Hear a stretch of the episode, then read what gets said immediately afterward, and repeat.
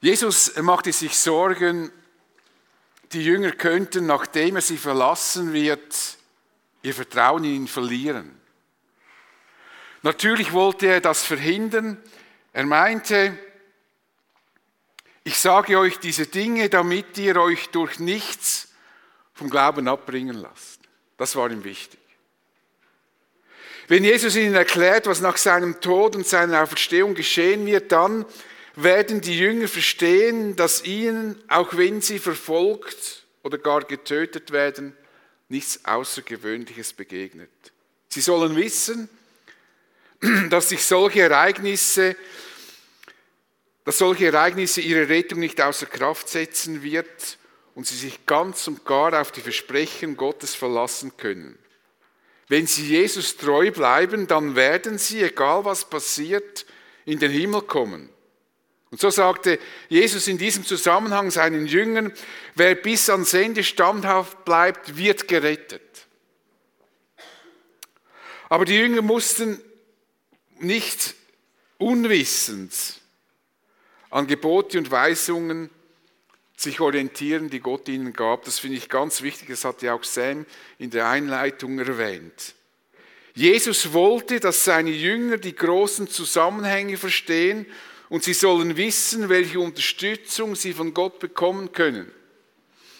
Das ist auch der Grund, weshalb Gott, das nehme ich an, uns die Bibel gegeben hat. Er will uns informieren, er will wissen, dass, er will, dass wir die großen Zusammenhänge verstehen können. Er will nicht blinde Nachfolger, er will nicht Sklaven, die keine Ahnung haben, was sie tun. Er will keinen blinden Gehorsam. Der Apostel Paulus musste auf seinen Missionsreisen viel ertragen. Eine Steinigung, meistens ist die tödlich. Eine öffentliche Demütigung, ich glaube sogar mehrere, indem man ihn in aller Öffentlichkeit mit 40 Stockschlägen schlug. Das war eine unglaubliche Demütigung in der damaligen Zeit. Er verbrachte viel Zeit in verschiedenen Gefängnissen. Er litt Schiffbrüche, trieb nachts auf dem Meer, das ist für mich nur schon die Idee ein Horror. Wenn ich schon, ich gehe schon gar nicht ins Meer baden, weil ich nicht weiß, wann ein Hai kommt oder ein Krebs oder weiß ich was. Und dann noch eine ganze Nacht auf dem Meer treiben, das ist ja die Katastrophe schlechthin für mich. Ich würde, glaube ich, nur schon sterben aus Angst. Doch er wusste, warum, das, warum er das alles ertragen musste und trotz dieser Widerwärtigkeiten wollte er Gott weiterhin dienen.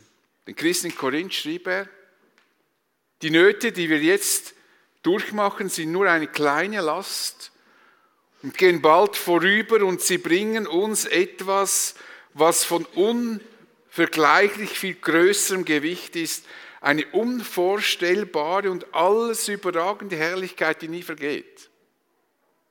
Menschen, die Jesus nachfolgen, haben dieses Ziel vor Augen, diese Herrlichkeit, die nie vergehen wird. Sie haben verstanden, dass die Erfüllung ihres Glaubens nicht in dieser Welt, sondern in der neuen Welt erfüllt werden wird, auf der neuen Erde oder einfach gesagt im Himmel. Nun, Jesus wollte jedenfalls, dass seine Jünger auf die kommende Zeit vorbereitet sind. Er sagte, wenn jene Zeit kommt, sollt ihr euch daran erinnern können, dass ich euch diese Dinge angekündigt habe. Darum spreche ich im Voraus mit euch darüber. Bisher habe ich nicht mit euch darüber gesprochen, weil ich ja bei euch war. Ich konnte es ja euch laufend erklären, aber jetzt gehe ich weg und jetzt werde ich euch diese Dinge sagen, die kommen werden, damit ihr dann wisst, das habe ich euch schon gesagt. Es ist nichts Ungewöhnliches, was euch zustößt.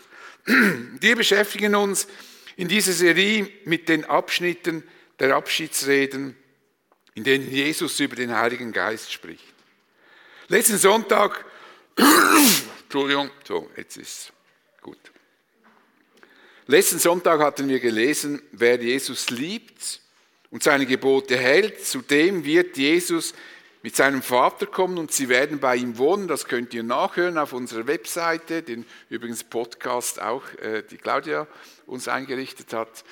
Und ihr äh, könnt auch die Predigt noch mitnehmen, die hinten aufliegt, wenn ihr das nachlesen wollt. Gott wohnt also durch den Heiligen Geist in seinen Nachfolgen, in dir und in mir. Das ist mal an sich etwas fast nicht Fassbares. Gott lebt in mir. Und heute beschäftigen wir uns mit dem Abschnitt in Johannesevangelium Kapitel 16, die Verse 5 bis 11. Der Heilige Geist will Menschen retten, so habe ich diesen Abschnitt überschrieben, den wir nun zuerst miteinander lesen. Aber jetzt gehe ich zu dem, sagt Jesus, der mich gesandt hat. Und keiner von euch Jünger fragt mich, wohin gehst du? Denn ihr seid erfüllt von tiefer Traurigkeit über das, was ich euch sage. Doch glaubt mir, es ist gut für euch, dass ich weggehe. Denn wenn ich nicht von euch wegginge, käme der Helfer nicht zu euch. Wenn ich aber gehe, werde ich ihn zu euch senden. Und wenn er kommt, wird er der Welt zeigen, was Sünde ist und was Gerechtigkeit ist und was Gericht. Die Sünde besteht darin, dass sie nicht an mich glauben. Die Gerechtigkeit besteht darin, dass ich zum Vater gehe und ihr mich nicht mehr sehen werdet. Das Gericht besteht darin, dass der Herrscher dieser Welt verurteilt ist. Jesus war über das Desinteresse der Jünger etwas enttäuscht. Jetzt gehe ich zu dem, der mich gesandt hat und keiner von euch fragt, wohin gehst du? Ihr zeigt kein Interesse an meinem Weg, doch die Jünger waren in den Gedanken gefangen, dass Jesus bald nicht mehr bei ihnen sein wird. Wie sollten sie ohne ihn weiterleben können? Das beschäftigte sie jetzt. Und Jesus meinte, ihr seid erfüllt von tiefer Traurigkeit über das, was ich euch sage. Ja klar, was denn sonst? Natürlich waren sie traurig. Das ging uns nicht anders. Wenn wir uns von lieben Menschen verabschieden müssen, dann überwiegt die Trauer. Vielleicht können wir uns theoretisch über das freuen, was auf unsere Lieben zukommen wird, wenn sie uns verlassen, aber wir bleiben in unserer Traurigkeit über den bevorstehenden oder erlittenen Verlust gefangen. Das ist ganz normal. Ich halte nichts davon, wenn Christen an Gräbern stehen und sagen, jetzt freuen wir uns und es ist toll, dass er jetzt gegangen ist. Natürlich hat immer zwei Seiten. Natürlich ist es schade, fragten die Jünger Jesus nicht, wohin er geht. Wären sie neugieriger gewesen, hätten wir vielleicht mehr über den Himmel und über die Herrlichkeit bei seinem Vater erfahren. Vielleicht hätte ihnen Jesus über die Herrlichkeit berichtet, die er verlassen hatte und in die er nun zurückkehren wird. Die Jünger hätten begriffen, dass es für Jesus am neuen Ort wesentlich schöner sein wird als hier. Sie hätten sich darüber freuen können. Hätten sie doch nur gefragt, wüssten wir heute vielleicht mehr. Und Jesus sagte seinen Jüngern früher schon einmal, wenn ihr mich wirklich lieben würdet, würdet ihr euch freuen, dass ich zum Vater gehe, denn der Vater ist größer als ich. Sie würden sich für Jesus freuen, dass er endlich wieder bei seinem Vater sein kann. Offen gesagt ist das etwas theoretisch. Im ersten Moment, wenn wir liebe Menschen loslassen müssen, wird die Trauer überwiegen. Und das war übrigens auch bei Jesus so, denn als er zu Lazarus kam, als er gestorben war und er sah die ganzen Leute, wie sie trauerten und weinten, dann sagte Jesus nicht, so, jetzt seid mal fröhlich. Lazarus ist ein gerechter Mann, der wird in den Himmel kommen. Nein, was geschah? Das ganz Besonderes. Er weinte. Jesus füllt, die Jesu Augen füllten sich mit Tränen. Seht, wie lieb er ihn gehabt hat, sagten die Juden. Es ist also ganz normal, traurig zu sein, wenn wir uns von lieben Menschen verabschieden müssen. Doch wenn diese Menschen Christen sind, dann mischt sich in die Trauer auch Hoffnung. Es ist das Wissen, dass sie jetzt an einem besseren Platz sein werden und die Hoffnung, dass wir sie wiedersehen werden. Der Apostel Paulus schrieb den Christen in Thessaloniki, die traurig über die Christen waren, die schon verstorben waren. Sie waren ein bisschen desorientiert. Was geschieht jetzt mit ihnen?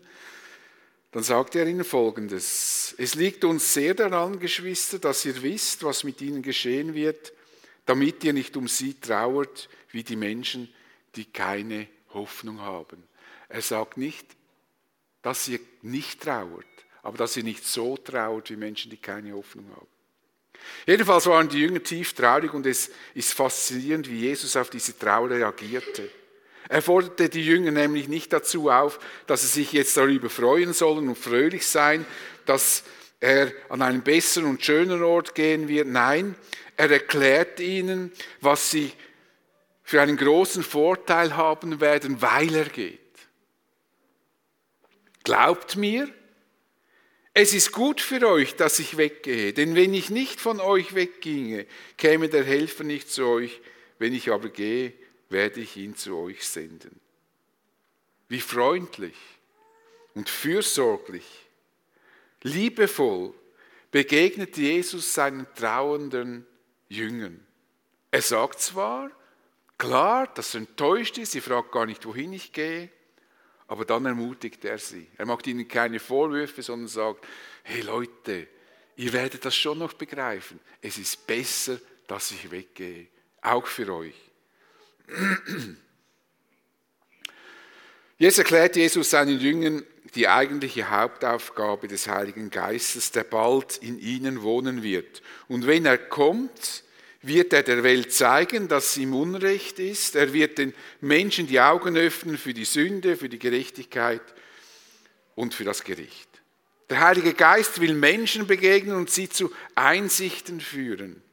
Er will, dass Menschen in welchem erkennen, in welchem Zustand sie sind, damit sie erkennen, dass sie Lösung brauchen. Der Heilige Geist will Menschen die Augen für das Evangelium öffnen. Der verlorene und orientierungslose Mensch, der in einer ungerechten Welt lebt, steht im Zentrum des Wirkens des Heiligen Geistes. Der Heilige Geist wird den Jüngern helfen. Er wird in ihnen wohnen und wird durch sie wirken. Denn Jesus sagte nach seiner Auferstehung vor Himmelfahrt, wenn der Heilige Geist auf euch herabkommt, werdet ihr mit seiner Kraft ausgerüstet werden, und das wird euch dazu befähigen, seine Zeugen zu sein. Der Heilige Geist wird euch dazu befähigen. Der Heilige Geist wird dafür sorgen, dass die Jünger die richtigen Worte finden und er wird auch dafür sorgen, dass Menschen von der Verkündigung angesprochen werden. So geschah es bereits nach der ersten Predigt von Petrus an Pfingsten. Die Zuhörer waren von dem, was Petrus sagte, bis ins Innerste getroffen. Wäre der Heilige Geist nicht die treibende Kraft in der Verbreitung des Evangeliums, dann wäre heute niemand von uns hier. Die jüdischen Führer waren über die vollmächtige Verkündigung der Apostel unglaublich erstaunt. Die Unerschrockenheit, mit der Petrus und Johannes sich verteidigten, machte großen Eindruck auf die Mitglieder des Hohen Rates. Zumal es sich bei den beiden offensichtlich um einfache Leute ohne besondere Ausbildung in der Heiligen Schrift handelte. Sie waren erstaunt. Wie können Leute ohne Ausbildung in der Heiligen Schrift so gewaltig und so vollmächtig und so klar lehren? Menschliche Worte ohne die Kraft des Heiligen Geistes können nichts ausrichten. Sie können interessant, spannend, abwechslungsreich und inspirierend sein, aber sie können kein Leben hervorbringen. Paulus, der sehr gebildet war und sich im Alten Testament und den jüdischen Lehren hervorragend auskannte, der damals die, ganze, die ganzen Rhetoriken kannte, weil Rhetorik war in der Antike ein, ein, ein sehr, ein sehr äh, weit verbreitete Disziplin. Die gelehrten und weisen Leute übten sich in der Rhetorik. Das war quasi das A und O. Und Paulus, der in all diesen Dingen geschult war und hochintelligent, sagt über seine Verkündigung, Was meine Verkündigung kennzeichnete, war nicht Überredungskunst, also nicht die Rhetorik und kluge Worte. Es war das machtvolle Wirken von Gottes Geist. Wie demütig für einen intelligenten, für die damalige Zeit bestens gebildeten Mann. Dieses machtvolle Wirken hat zwei Seiten. Auf der einen Seite wirkt der Heilige Geist in dem, der das Evangelium verkündigt. Und auf der anderen Seite wirkt er auch beim Hörer des Evangeliums. So geschah es bei Lydia. Während sie uns zuhörte, öffnete ihr der Herr das Herz, sodass sie das, was Paulus sagte, bereitwillig aufnahm. Beides ist nötig. Aber eines ist klar. Ohne das Wirken des Heiligen Geistes kommen keine Menschen zum Glauben an Jesus. Es ist der Heilige Geist, der wirkt, auch durch das Wort der Bibel. Wort ist Geist. Vielleicht können wir einen Blick auf Live on Stage so für Menschen beten, die wir gerne einladen möchten. Herr, öffne ihr Herzen, damit sie sich einladen lassen und sie für die Botschaft des Evangeliums empfänglich sind. Live on Stage hat das liegt hinten auf, Buchzeichen gemacht, das man in seine Bibel legen kann oder sonst in den Krimi, den man liest oder was ich was immer. Und hier kann man zwei bis drei Namen notieren, für die man regelmäßig beten möchte. Jetzt werde ich noch etwas zu den drei Aspekten sagen, die der Heilige Geist den Menschen aufzeigen will. Die Sünde, die Gerechtigkeit und das Gericht. Der Heilige Geist wird über die Sünde sprechen. Interessant dabei ist, dass er für die Beschreibung der Sünde keinen moralischen Maßstab anwendet. Wenn wir über Sünde sprechen, verbinden wir das oft mit schlechten, bösen und negativen Verhaltensweisen. Lügen, Betrug, Ehebruch, Diebstahl oder ganz banal, ich habe wieder zu viel Kuchen gegessen, ich habe mich versündigt. Wir haben eine moralische Sicht der Sünde. Und wir würden dem Heiligen Geist zustimmen, wenn er die Sünde auf diese Weise charakterisiert hätte, denn jeder Mensch hat ein Empfinden dafür, was gut und böse ist. Vielleicht ein bisschen verschieden, aber im Grunde genommen haben wir dieses Empfinden. Jeder Mensch wird zum Beispiel zustimmen, dass ein Mord nicht richtig ist und moralisch verwerflich. Würde der Heilige Geist einen moralischen Maßstab für die Sünde aufzeigen, könnte man denken, man müsste sich nur nichts zu Schulden kommen lassen und dann wäre alles in besser Ordnung.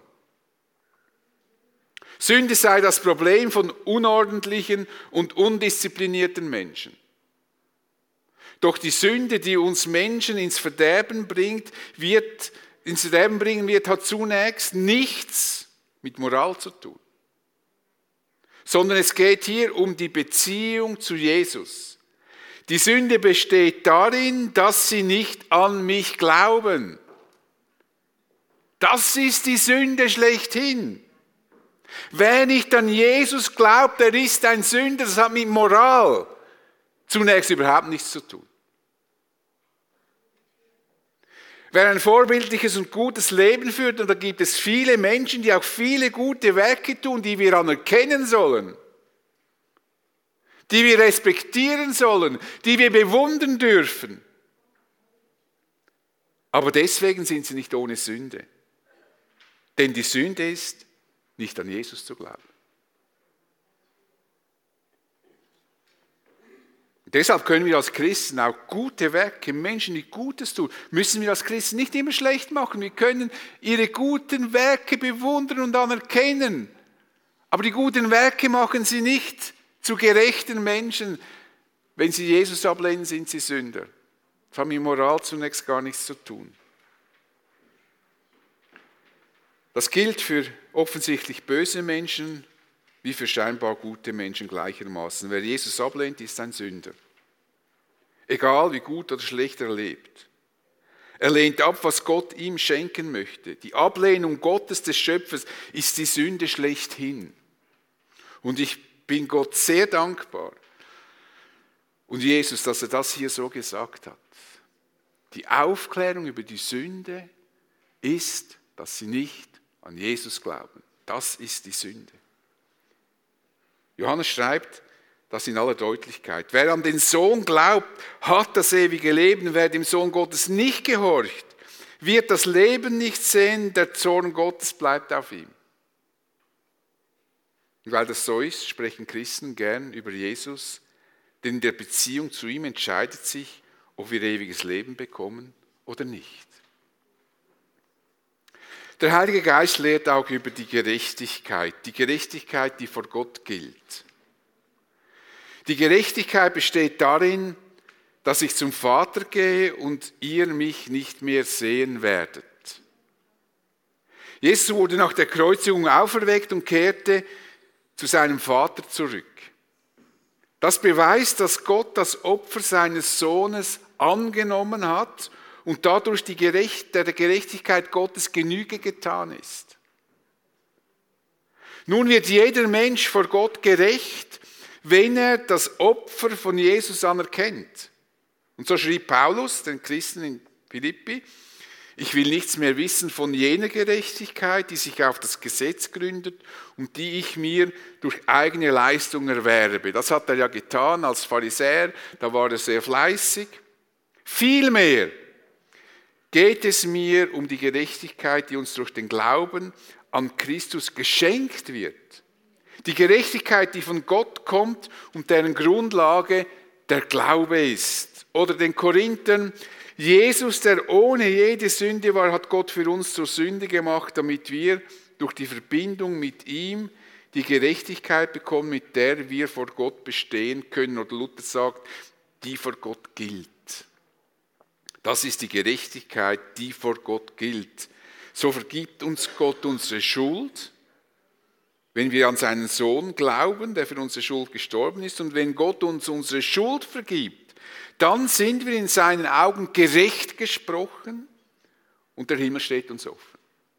Das ist eigentlich christliche Lehre im Reintext.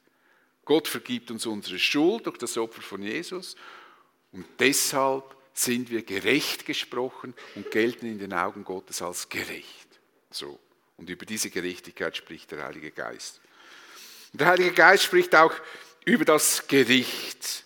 Das Gericht besteht darin, dass der Herrscher dieser Welt verurteilt ist. Er wird zeigen, dass der Herrscher dieser Welt verurteilt ist. Der Herrscher dieser Welt ist der Teufel, dem wir ausgeliefert werden. Hätte Jesus uns durch sein Sterben am Kreuz nicht befreit und möglich gemacht, dass wir gerecht werden vor Gott. Jesus sagte vor seiner Hinrichtung, jetzt ist für diese Welt die Stunde des Gerichts gekommen. Jetzt wird der Herrscher dieser Welt hinausgeworfen werden. Die Macht des Teufels wurde gebrochen.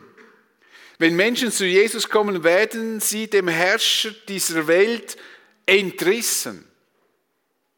Sie stehen dann nicht mehr unter der Herrschaft dieses Herrschers. So sagt Paulus, Jesus hat uns aus der Gewalt der Finsternis befreit und hat uns in das Reich versetzt, in dem sein geliebter Sohn regiert. Jetzt haben wir den Herrscher gewechselt. Wir sind von der Herrschaft der Finsternis gewechselt in die Herrschaft des Lichts des geliebten Sohnes. Obwohl der Teufel auch heute noch sein Unwesen treibt, wissen wir, dass er, sich, dass er besiegt ist.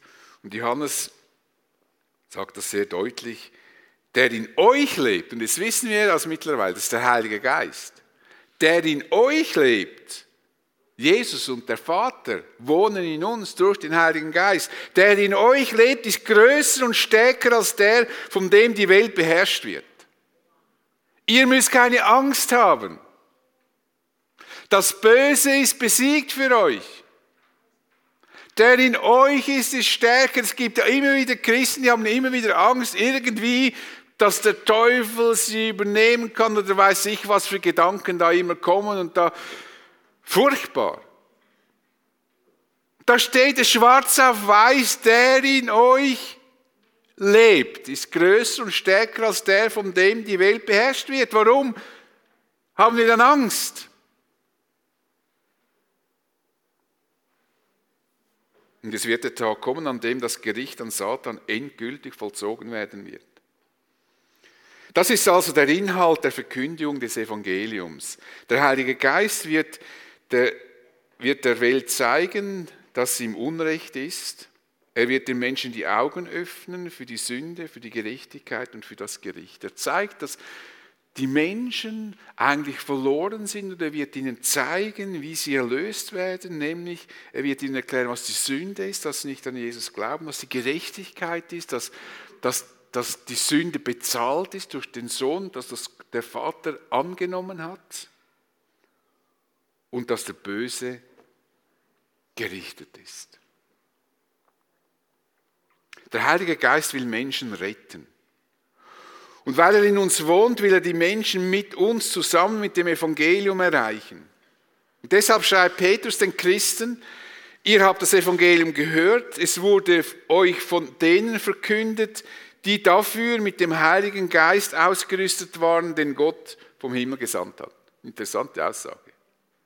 Die mit dem Heiligen Geist ausgerüstet waren. Das waren zunächst mal die Apostel. Wir müssen als Christen immer ein bisschen aufpassen, dass wir nicht zu schnell immer alles eins zu eins gleich zur Bibel rausnehmen und immer meinen, wir seien alle mitgemeint. Das waren zuerst einmal die Apostel, die diese Botschaft weitergegeben haben des Evangeliums.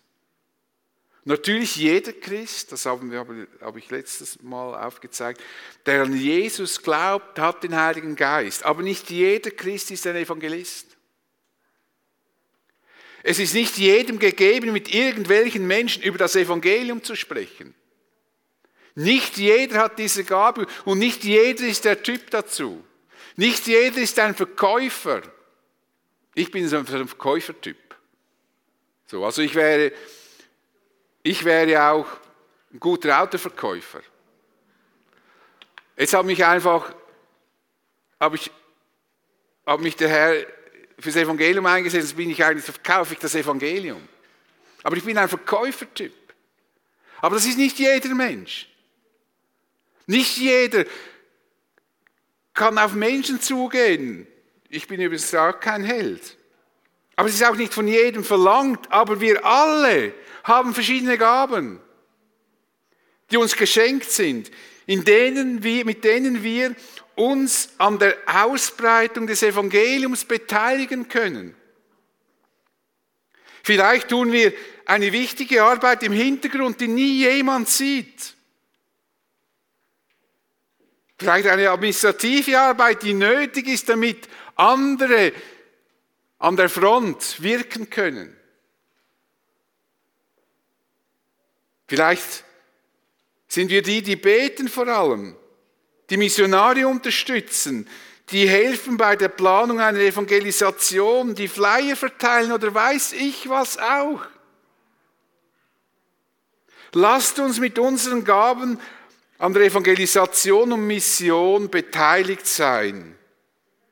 Wir können dann, egal was wir tun, mit der Unterstützung des Heiligen Geistes rechnen, denn das ist nämlich sein Kernanliegen dass Menschen gerettet werden. Und manchmal braucht es auch Überwindung. Manchmal sind wir frustriert, manchmal fragen wir uns, ja, was bringt's? Aber Paulus ermutigt Timotheus und hoffentlich auch uns, indem er sagt, Gott hat uns nicht einen Geist der Ängstlichkeit gegeben, sondern den Geist der Kraft, der Liebe und der Besonnenheit bete mit uns. Vater, ich danke dir für deine Retterliebe. Und dass du uns den Heiligen Geist gegeben hast, der will, dass wir verstehen, wer wir sind und wie verloren wir sind ohne dich. Der uns aber auch zeigt, wie wir das ewige Leben bekommen. Und wenn du diesen Geist nicht gesandt hättest, dann hätten wir keine Bibel, wir, wären überhaupt nicht hier.